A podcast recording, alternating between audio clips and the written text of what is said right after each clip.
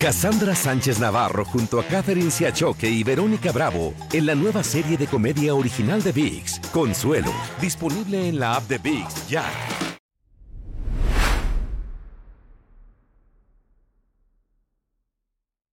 Su inteligencia innata. Tenemos que darnos cuenta que ella era una jefe ejecutiva. Abrió rutas, transportó toneladas de cocaína y estableció el primer gran imperio de drogas en Estados Unidos. Fue la pionera en el mundo del narcotráfico. Antes de que existieran los cárteles de Medellín, Sinaloa y Jalisco, ya Griselda Blanco era dueña de una red internacional de distribución de narcóticos. Es muy fácil ser un bandido en México o ser un bandido en Colombia, pero ser bandida en los Estados Unidos y hacer todo lo que ella quiere hay que tener. Con un ejército de matones a su servicio, puso en jaque a las autoridades y atacó tanto a aliados como a rivales. Me dijo, usted sabe que si coge este crédito y no me paga, usted se muere. ¿La gente le tenía miedo? Sí, la respetaba. Dos cosas no le puede decir a ella, ni gorda ni, ni, ni la tatareta, porque se moría. Es que el nombre de ella no se mencionaba en mi oficina. Astuta, ambiciosa y violenta. No le temblaba la mano para matar a nadie, eh, incluyendo a sus maridos. Ella decía, no, eso no fue así, yo no maté a mi marido. Esa era la respuesta de ella. O se quedaba callada. A sangre y fuego construyó su fama y su fortuna. Llegó un momento a tener muchos cuartos llenos de dólares que eran, digamos, imposibles de contar. A continuación, conozca la verdadera historia de Griselda Blanco. Bienvenidos a Aquí y Ahora. Les saluda Ilia Calderón. Pareciera que las historias del narcotráfico han sido escritas por hombres. Los grandes capos son hombres. Las grandes hazañas se les atribuyen a los hombres. Sin embargo, las mujeres también han tenido protagonismo en este negocio ilegal. Es el caso de Griselda Blanco, la pionera de los carteles latinoamericanos de la droga. Tiffany Roberts nos revela detalles de la verdadera historia de esta mujer tan sagaz como escurridiza. En estas calles del barrio Lobaina, en medio de bares y prostíbulos, creció Griselda Blanco. Desde muy joven se fue de su casa y le dio rienda suelta a sus instintos empresariales. Empezó diseñando ropa interior y zapatos con compartimentos secretos para transportar drogas. En la década de los 70 tenía un grupo de mujeres trabajando como mulas, trayendo pequeñas cantidades de cocaína a los Estados Unidos. Francisco Javier Cardona, ex narcotraficante y autor del libro El narco rescatado del infierno, la conoció por esa época en un parque del barrio. La primera vez que yo la vi a ella tenía aproximadamente unos, diría yo, unos 15, 16 años más o menos. Yo la veía joven y la veía, no siendo ya tan bella, la veía muy bella, porque es que es una verdad, el dinero embellece. Él dice que desde entonces le gustaron los autos lujosos. En esa época se llamaba Chevrolet El Camino. Pues yo veía que ella se bajaba con ese poderío y botas finísimas hasta aquí, minifaldas. No, para mí era una mafiosa, no más. Una mafiosa que le cambió la vida. Fue mi inspiración a este mundo. Griselda obtuvo su pasaporte y empezó a viajar. Tiempo después se trasladó a Nueva York, donde su negocio prosperaba cuenta José Guarnizo, quien escribió un libro sobre Blanco. Ella se empieza a llevar a mucha gente para Estados Unidos, porque ella necesita gente armada que le ayude. Griselda fue la precursora del negocio millonario antes de que existieran los carteles de Medellín y Cali y antes de que llegaran capos como Pablo Escobar, el Señor de los Cielos y el Chapo Guzmán. Marta Soto escribió el libro La Viuda Negra sobre Griselda Blanco. Cuando ella volvía de Estados Unidos, ella les traía mercados a los niños pobres y les regalaba billetes de a dólar. Por ese tiempo conoció a Escobar, quien la veía como un modelo a seguir. Ella le mostró la primera ruta para transportar cocaína entre Colombia y Estados Unidos y le aconsejó cómo distribuir la droga en las calles de Nueva York y cómo lavar las ganancias que en su momento la organización de Griselda en Estados Unidos fue tan importante como el cartel de Medellín. Griselda era una mujer de grandes ideas a quien le gustaba tomar grandes riesgos, de acuerdo a Juan, un amigo de la familia Blanco. Ella ya tenía lo que era el contacto de una mercancía de toneladas en adelante. Por esos días, Cardona la conoció en Nueva York y le propuso que fueran socios. Y me dijo, no, no vamos a ser socios. No, no, no, no, no, no, porque ya era medio, medio gaguita tiene medio gaguita, me acuerdo de lo que le llaman. Dos cosas no le puedo decir a ella, ni gorda ni gaguita, ni, ni la tatareta, porque se moría. Y empezaron a hacer negocios. Me dio los primeros 5 kilos, después me dio 10, después le cogí 15 o 20. Y me dijo, usted sabe que si coge este crédito y no me paga, usted se muere. Y hasta que ya hicimos un negocio, le conté de una rutica que yo me había inventado y ahí fue donde me dijo, te la compro. Ella era su propia persona, su propia entidad, su propia organización. Tenía sus propios matones. Raúl Díaz era detective del Departamento de Policía de Miami y recuerda las acciones de Griselda. Su inteligencia innata. Tenemos que darnos cuenta que ella era una jefe ejecutiva. Por ejemplo, en 1976, durante las celebraciones del bicentenario de la independencia de Estados Unidos, el buque Gloria de la Armada de Colombia habría sido cargado con cocaína, siguiendo las órdenes de Griselda. ¿Cuál cocaína? Algo que en su momento negó el embajador colombiano. About the captain's uh, searching for, for cocaine and finding it on the... We have no, nothing to tell you. Reconocida por su audacia, Griselda Blanco empezó a cultivar otra fama. Era una persona que se le tenía mucho respeto. Representantes de Griselda llegaban a la oficina de Luis Casuso, un abogado criminalista y ex fiscal federal. Es que el nombre de ella no se mencionaba en mi oficina. No se puede mencionar en la oficina, eso no se puede, no se debe mencionar ni hay razón para hacerlo. ¿La gente le tenía miedo? Sí, la respetaban. Su ex amante, Charles Cosby, tuvo razones para temerle. Griselda era respetada porque a veces podía ser muy violenta. Él lo vivió en carne propia, como lo contará más adelante. Mateo Blanco es sobrino de Griselda. Era una mujer de, de hierro. Una mujer de una cultura machista, involucrada en un negocio más machista. Y ella llegó al tope de ese negocio. Y fue temida. Nelson Andreu, entonces detective de homicidios, dice que Griselda quería sobresalir en un negocio controlado por hombres. Tenía que sobrepasar, demostrar su violencia, demostrar que no perdonaba a nadie, si no la pisotean. Hay quienes aseguran que la frialdad de Griselda era tal que después de ordenar el asesinato de sus enemigos, asistía a sus funerales y hasta enviaba flores. Ese nivel de violencia que, que, Griselda trajo al narcotráfico no se había visto antes. Si ella le debía dinero y no quería pagarle, la mandaba a matar. Si usted le debía dinero y no quería o no podía pagarle, la mandaba a matar también. Para entonces, la ciudad de Miami estaba cambiando dramáticamente con la presencia de los narcotraficantes colombianos operando abiertamente, dejando sentir el poder de sus armas y de su dinero. Había mucho dinero en efectivo en aquel tiempo en Miami. Entonces se vendían muchos carros nuevos, muchas casas de lujo, muchos bancos. Millones y millones de dólares. Los individuos no podían gastar el dinero suficientemente rápido. Eh, los enterraban en el patio, los ponían en la pared y después les rapeaban. Andreu reconoce que la policía de Miami no estaba preparada para enfrentar esa ola de violencia. Estábamos usando en aquel entonces todavía revólveres de seis tiros y el, lo, los criminales tenían ametralletas, tenían pistolas semiautomáticas. El índice de homicidios se disparó dramáticamente. En 1971, la tasa de asesinatos en Miami era de 13,2 por cada 100.000 habitantes.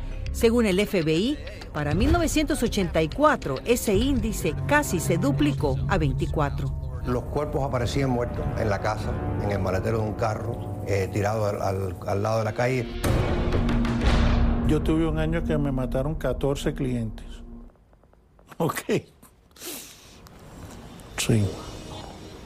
14. Miami estaba inundada de cocaína. Preocupados por la violencia, el gobierno creó en 1981 la unidad CENTAC, Central Tactical Unit, integrada por agentes federales, estatales y locales para enfrentar las mafias de la cocaína. Su líder era el detective Díaz. Su primera tarea fue arrestar a Griselda Blanco.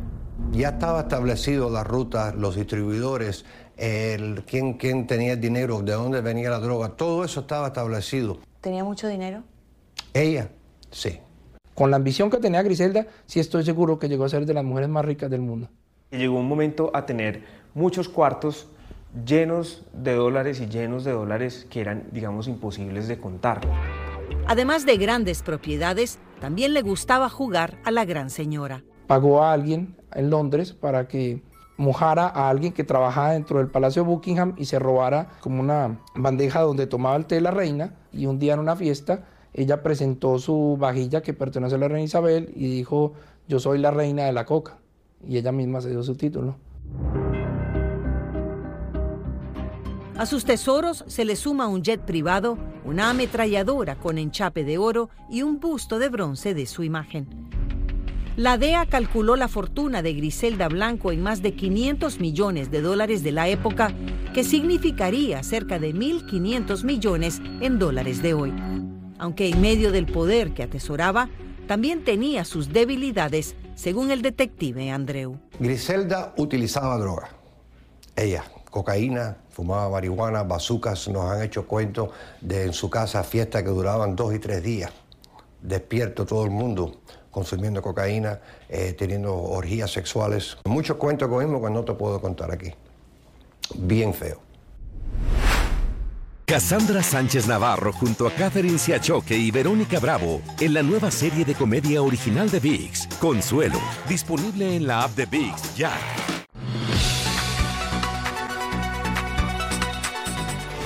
Con sus rutas para traficar cocaína hacia los Estados Unidos, Griselda Blanco había hecho una gran fortuna.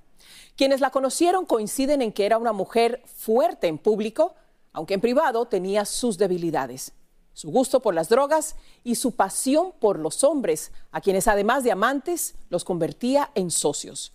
Tiffany Roberts nos cuenta cómo la llamada patrona de Pablo Escobar terminó siendo conocida como la viuda negra.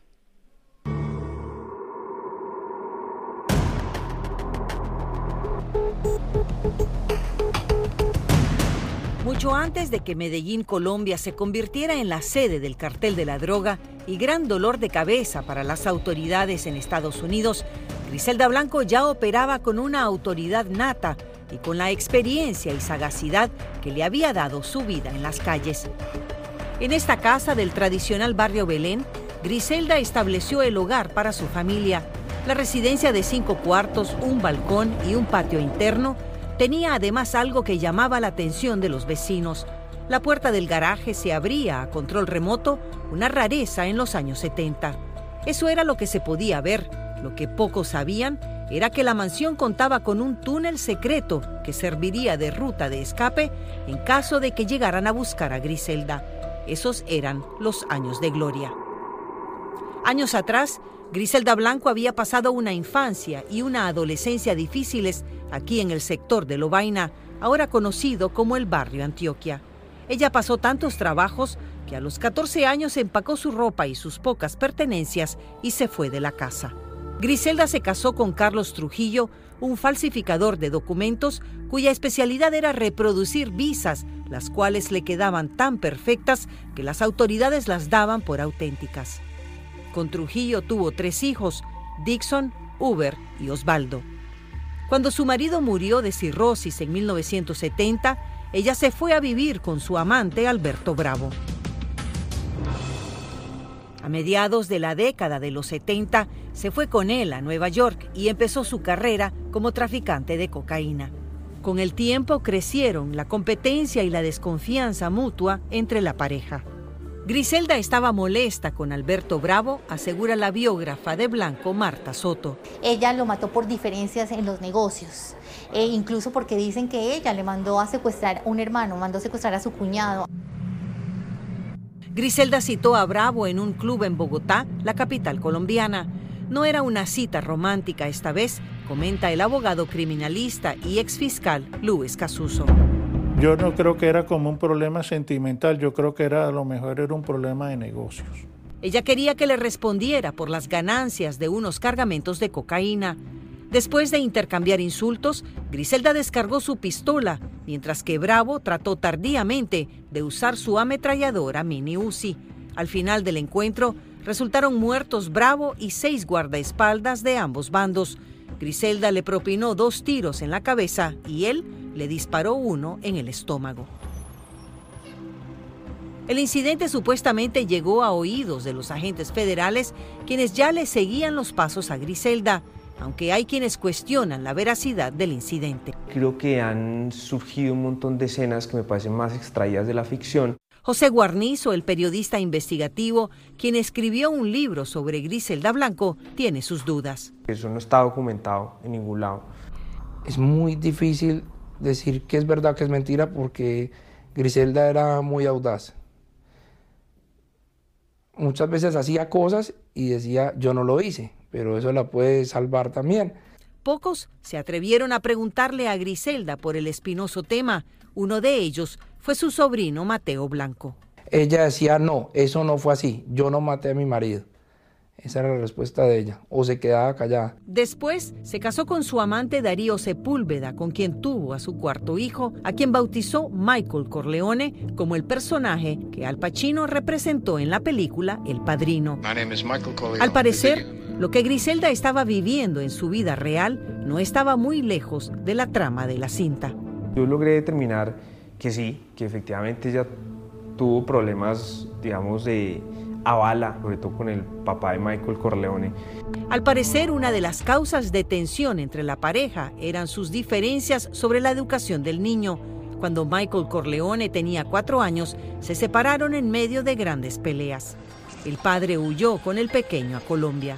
A mediados de 1983, Darío Sepúlveda llevaba de la mano al pequeño Michael Corleone en Medellín cuando fue emboscado por pistoleros vestidos de policías porque él se quería quedar con él, con el niño, y, es muy probable que ella lo haya mandado a matar. Sepúlveda fue baleado frente al niño, quien lloró agarrado del cuerpo inerte de su padre.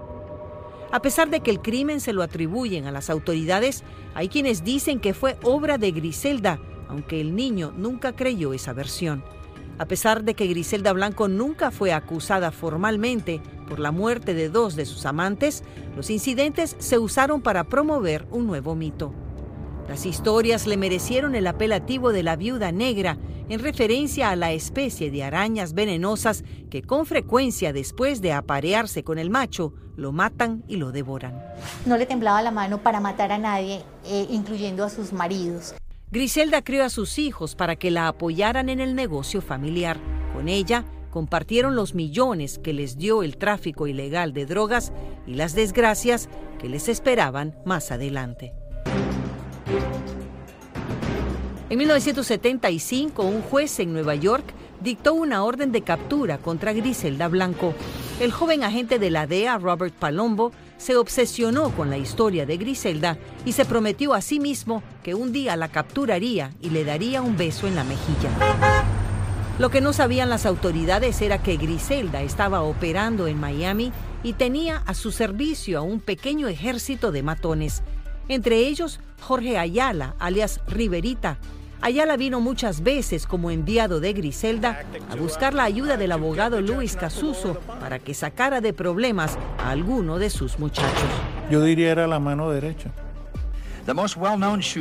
Un crimen que consternó a Miami y a sus autoridades fue un tiroteo sucedido el 11 de julio de 1979 en la licorería de un centro comercial cuando un cliente y su acompañante entraron a comprar una botella de whisky.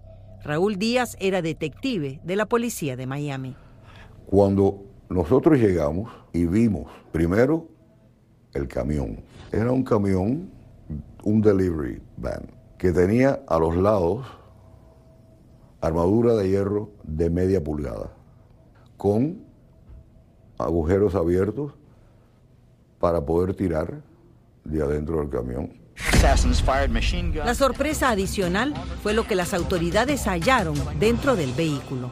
Habían ametralladoras, habían rifles semiautomáticos, habían revólveres, habían pistolas semiautomáticos y habían escopetas. El objetivo del ataque era Germán Jiménez, un ex socio de Griselda, quien al parecer le estaba haciendo competencia y se le había robado una mercancía a la patrona. Jiménez y su acompañante murieron y dos empleados del establecimiento quedaron heridos. Tres años más tarde, en febrero de 1982, Griselda estaba teniendo problemas con uno de sus empleados, Jesús Castro, a quien llamaban Chucho. Uno de los hijos de Griselda fue a casa de, de Chucho pidiendo refugio. Había tenido un problema con un bar, con un señor y le dijo que quería quedarse ahí y Jesús ya se estaba separando y le dijo, no, aquí no, no puedes quedar. El rechazo molestó profundamente a Griselda, según recuerda el entonces detective de homicidios Nelson Andreu. Pues eso fue un insulto para Griselda, no aceptarle y no ofrecerle ayuda y auxilio al hijo de ella. Y mandó a un par de sus sicarios a buscarlo en una camioneta. Los gatilleros vieron a Castro en su vecindario y lo acompañaba su hijo Johnny, de dos años. Jesús ve que se le pone el, el van al lado y le abren la puerta y lo empiezan a materiar. Él se echa para adelante y es donde le dan dos balazos al niño en la cara. El cuerpo del niño envuelto en sábanas fue hallado dos días después en una mezquita de Miami. Su padre, temeroso de que lo asesinaran, tuvo el cuerpo de su hijo en hielo en una bañera hasta que decidió dejarlo en la calle. El detective Armado Bello le hizo al padre una solicitud pública para que contactara a las autoridades. Queremos poder llegar a investigar este caso eh, como es debido, ¿no? Por favor, llámanos, estamos dispuestos a hacerlo como tú digas. Luego las autoridades hallaron el vehículo. El cadáver del pequeño Johnny fue enviado a Colombia en un vuelo comercial. Cuando fueron a donde Griselda le dijeron, no fallamos, no dimos a Jesús, pero matamos al hijo. Dice, bueno, así es mejor. Es mejor que la haya matado al hijo porque así él sufre más. El periodista José Guarnizo logró hablar con Jesús Castro en Medellín, quien fue deportado después de pasar muchos años en una prisión. Es un señor que está lleno de cicatrices las piernas por tiros que recibió, que está en la absoluta pobreza y que todavía llora contando esa misma historia. En mayo de 1982, Griselda estaba teniendo problemas con los esposos Alfredo y Grisel Lorenzo. Al parecer, la pareja no le había pagado 5 kilos de cocaína que Blanco les había vendido. Los cuerpos sin vida de los Lorenzo aparecieron amarrados en una de las habitaciones de su residencia. En el cuarto contiguo, sus tres hijos, todos menores de edad, escucharon la balacera. Dos sicarios habían sido enviados, Jorge Ayala y Miguel Pérez, quienes después de matar a la pareja tuvieron una discusión. Miguel Pérez le dijo, Grisel le dijo que matáramos a todo el mundo. Ayala siempre le quedó por dentro de que él mató al hijo de, de Chucho. Y dijo, yo no mato más niños. Blanco inspiraba tal miedo que tuvieron que pasar 16 años para que alguien se atreviera a testificar en contra de ella. Jorge Ayala Riverita, su sicario favorito, lo hizo para salvarse de la pena de muerte. Él se declara culpable y entonces él se pone de acuerdo a testificar en contra de doña Griselda. Las autoridades no saben a ciencia cierta cuántas personas ordenó matar Griselda Blanco. Se estima que sean 200, puede haber sido 400. Eso solamente lo sabía ella. Con más crímenes, acusaciones y problemas en la Florida y sabiendo que las autoridades la estaban buscando, Griselda Blanco se esfumó y se fue a buscar una nueva vida en California. Si no sabes que el Spicy McCrispy tiene Spicy Pepper Sauce en el pan de arriba y en el pan de abajo, ¿qué sabes tú de la vida? Para, pa, pa, pa. Cassandra Sánchez Navarro junto a Catherine Siachoque y Verónica Bravo en la nueva serie de comedia original de VIX, Consuelo, disponible en la app de VIX ya.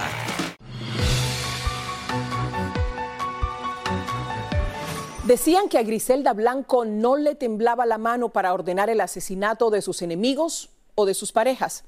Tiffany Roberts nos muestra cómo la madrina llegó al radar de las autoridades estadounidenses y cómo atraparla se convirtió en la obsesión de un agente federal. Desde la década de los 70, Griselda Blanco apareció en la lista de fugitivos más buscados de Estados Unidos. El nombre de Griselda Blanco venía, venía apareciendo en nuestro radar desde 1973, 74. Sin embargo, con su dinero y su poder, Griselda y sus hijos se habían vuelto intocables y evasivos hasta que vio que se le estaba complicando la vida y decidió dejar la Florida e irse a California. Nelson Andreu, oficial retirado de la policía de Miami, era detective de homicidios en aquel entonces. Se le puso un poco caliente la cosa aquí, la policía eh, entre nosotros y la DEA, eh, y se fue allá eh, a buscar refugio y a huir. Adicionalmente, Griselda estaba buscando nuevos territorios para extender su imperio criminal. Su hijo mayor, Dixon Trujillo Blanco, representaba a la familia en San Francisco y movilizaba 660 libras de cocaína al mes, según reportes de inteligencia.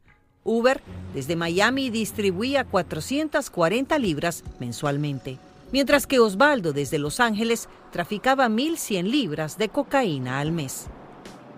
Griselda se había ido a vivir con su madre y su hijo menor, Michael Corleone Sepúlveda, en un vecindario de clase media de Irvine, California. En octubre de 1984, una mujer llamó a la línea de testigos anónimos de la policía de Miami diciendo que estaba preocupada de que su hija estuviera saliendo con un narcotraficante colombiano. El criminal resultó ser Uber Trujillo, el hijo de Griselda.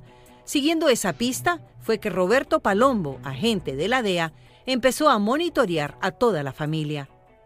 Para seguir a Griselda se necesitaba una persona como Palombo que estuviera dedicado solamente a ella.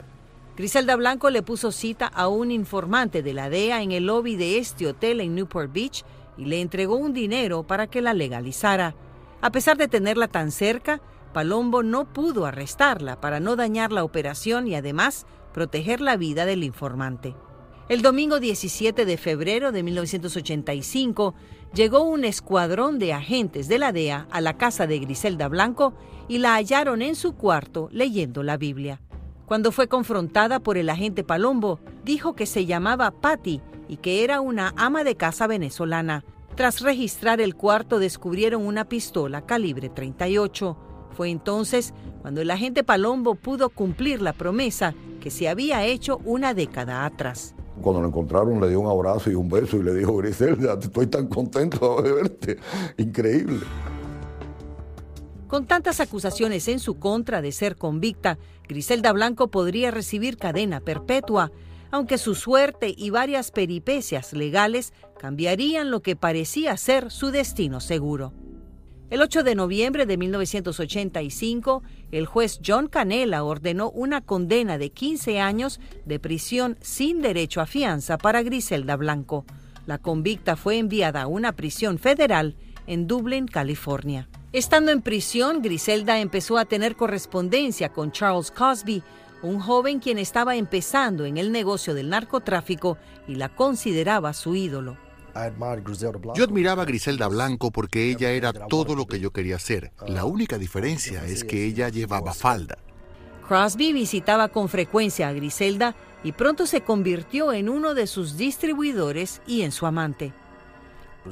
Griselda manejaba sus negocios desde la cárcel desde que la arrestaron en 1985. Cuenta que cuando Griselda vio a Cosby por primera vez, lo besó apasionadamente y desde entonces se hicieron amantes. I remember you today, tomorrow, and forever. Oh, that's, that's good to hear. I love you so much. I love you too. Yeah, but I, I, I love you always, okay? Much, more kisses, okay? Okay, Griselda. Okay, baby. Okay. Cosby dice que con el tiempo conoció las diferentes facetas de Griselda. La Griselda que conocí, detrás de la imagen violenta, había una dama amorosa. Ella siempre quiso a sus hijos. Además de su situación familiar, la fortaleza de Griselda estaba siendo sometida a grandes pruebas tras las rejas. Ella no pensaba que iba a salir de la cárcel, pensó que iba a morir en prisión. Tenía mucho miedo y siempre me decía, Charlie, no me quiero morir en prisión. Ese era su gran temor, morir en una cárcel de Estados Unidos. Cuando a ella la capturan, capturan a dos de sus hijos en Estados Unidos también más o menos por la misma época.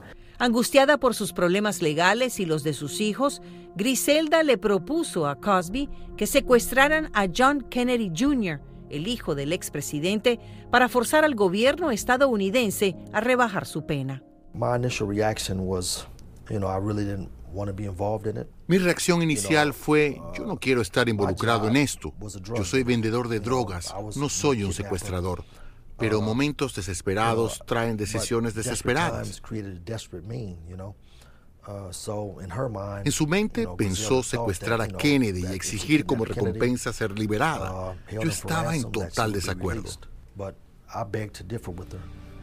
Cosby dice que fue hasta Nueva York y acompañado de varios secuestradores llegados desde Colombia a explorar el terreno. Según consta en documento del FBI, el secuestro nunca se produjo. Griselda empezó a tener problemas con Cosby cuando descubrió que estaba saliendo con otra mujer. Envió a un par de sicarios para que le dispararan desde otro auto. Ella le dejó saber que era solo una advertencia. Yo le tenía miedo a Griselda porque era una dama para quien la confianza y el respeto eran importantes. Y yo la irrespeté durmiendo con otra mujer. En ese momento yo temía por mi vida. Las tensiones llegaron a tal punto que Cosby llamó a las autoridades y declaró contra Griselda. En 1992, cuando sus hijos Jackson y Osvaldo obtuvieron libertad condicional tras cumplir penas en prisiones federales, de inmediato se regresaron a Colombia. Osvaldo volvió a sus andanzas y fue a pedirle permiso a Pablo Escobar para operar en ese mercado. Escobar estaba tras las rejas en la cárcel que se mandó construir, conocida como la Catedral. Pablo Escobar era el dueño de Medellín. Entonces, él le dice, eh, tranquilo mi hijo, no se preocupe, que esas guerras con su mamá son cosas viejas y del pasado. Osvaldo salió tranquilo de su entrevista. Al mes fue asesinado el 19 de septiembre de 1992 en una taberna de Medellín. Pablo Escobar dio el guiño para que lo mataran, más no lo mandó matar, porque a quienes les estaban incumpliendo los negocios era a sicarios, a lugartenientes de Pablo, no al propio Pablo Escobar. En su funeral leyeron una carta de Griselda escrita desde la cárcel en la cual clamaba venganza.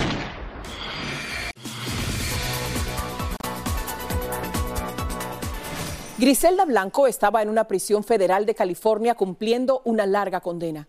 Sin embargo, las autoridades en la Florida querían que pagara adicionalmente por los asesinatos que había ordenado. Tiffany Roberts concluye este relato con los años que marcaron el ocaso de Griselda Blanco, la jefa del narcotráfico que para muchos es una leyenda. Griselda Blanco estaba cumpliendo su primera condena federal por narcotráfico, pero los fiscales de la Florida se habían prometido que no descansarían hasta que fuera juzgada por todos los asesinatos que cometió o que ordenó. En 1993, tras haber pasado siete años en la cárcel, Griselda recibió nuevas acusaciones, esta vez de 10 asesinatos en la Florida, incluido el del niño John Castro, lo cual la acercaba a la pena de muerte. El principal testigo era Jorge Ayala Riverita, recuerda el abogado Luis Casuso. Cuando la metió en el problema se convirtió en la señorita linda de la cárcel. Su amante Charles Cosby fue a visitar a Griselda cuando se enteró que Ayala la había traicionado.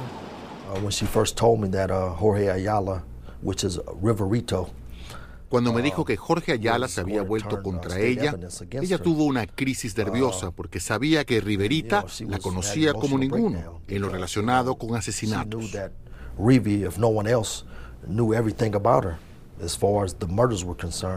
Ayala, ahora cooperando con la fiscalía, recibió trato preferencial. Lo llevaban a la oficina de la fiscalía, le daban acceso al teléfono, le daban regalos, este, tenía conversaciones con las secretarias en la fiscalía. Conversaciones que pronto se convirtieron en un escándalo cuando se supo que el principal testigo contra Griselda estaba teniendo sexo telefónico con varias secretarias de la fiscalía. Una de ellas supuestamente confesó que estaba enamorada del asesino. La fiscalía lo vio a él como, como un testigo que estaba dañado. El jurado no lo iba a creer y por eso fue eh, que el caso se dañó. Presionados por la vergüenza del escándalo, en octubre de 1998, los fiscales de la Florida decidieron salvar el proceso y le propusieron a Griselda y sus abogados un acuerdo. declararse culpable de tres de los asesinatos ejecutados por sus sicarios y salvarse de la silla eléctrica. Muchos cuestionaron lo oportuno del escándalo. Cosby dice que sucedió por casualidad. Mucha gente especula que pudo haber sido planeado y que Griselda pagó mucho dinero. La verdad es que sucedió así. Cuando una secretaria se enamora de un asesino y ambos cruzan la línea, y por las acciones inapropiadas de ambos, el fiscal tuvo que hacer un acuerdo con Griselda. Griselda Blanco recibió una condena de 20 años, de los cuales ya había pagado 13. El 6 de junio de 2004, cuando tenía 61 años, Griselda salió de la cárcel en la Florida, llegó a Bogotá en un vuelo de la DEA y de inmediato se fue a Medellín. ¿Usted estaba seguro que a ella la iban a matar poniendo pie en Colombia? Todos los que ella mató tenían o padres o hermanos o hijos, o tíos, o primos. No era cuestión de que, que sí la iban a matar, no era cuestión de cuándo la iban a matar. Griselda se estableció en un barrio residencial de Medellín donde dicen se habría aferrado a la religión. Ella llegó con una buena intención, recuperar sus propiedades, recuperar su familia, recuperar sus tesoros del pasado. Tenía bienes, mansiones, eh, carros, bueno, una gran fortuna. Pues finalmente ella pudo disfrutar de algo de lo que consiguió con el narcotráfico, a tal punto ella alcanzó a comprar muchas propiedades en Medellín y, tenía una renta. Ella prefirió vivir con un bajo perfil, aunque nunca tuvo antecedente criminal alguno en Colombia. Griselda Blanco no le veía nada a nadie y aparte de eso, habría cuentas a su nombre sin ningún problema.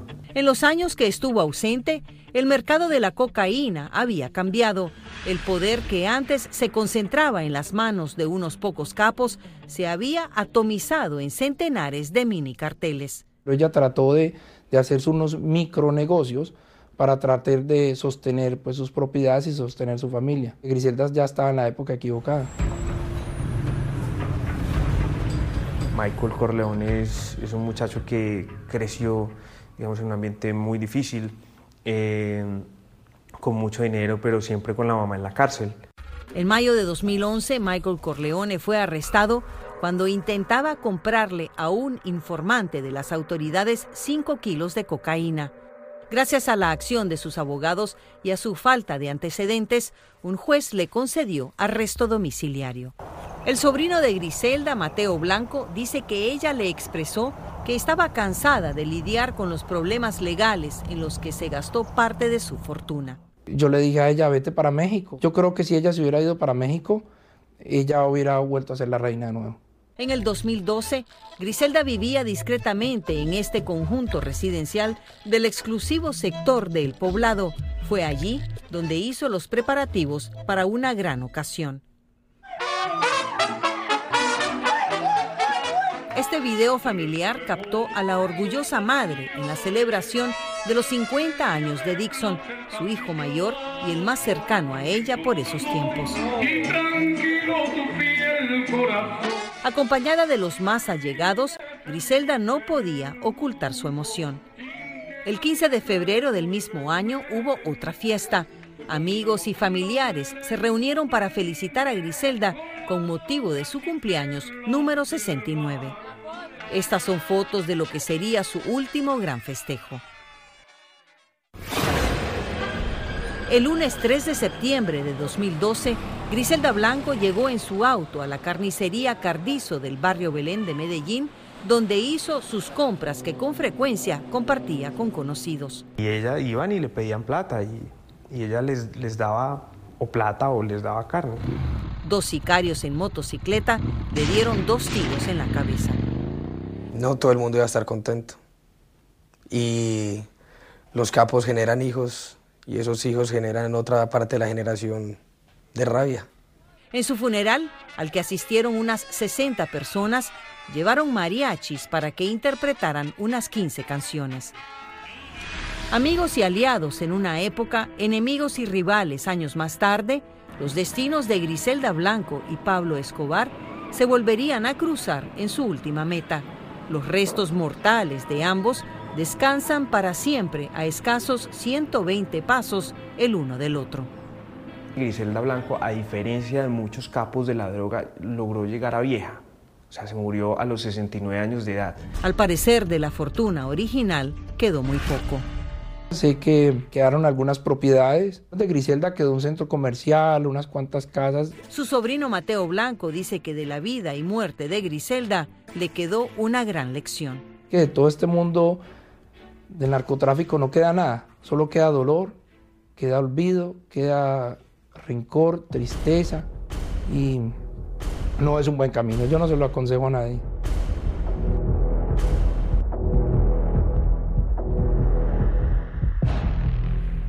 Una gran lección especialmente para los jóvenes. El narcotráfico no deja nada bueno. Tras la muerte de Griselda Blanco siguieron más desgracias. Un total de 22 personas de su familia también fallecieron en circunstancias violentas. Las autoridades le quitaron a los herederos buena parte de sus fortunas. De Griselda Blanco solo queda la leyenda, esa misma en la que se han inspirado libros, telenovelas, películas y series. Si no sabes que el Spicy McCrispy tiene Spicy Pepper Sauce en el pan de arriba y en el pan de abajo, ¿qué sabes tú de la vida? Para, pa, pa, pa.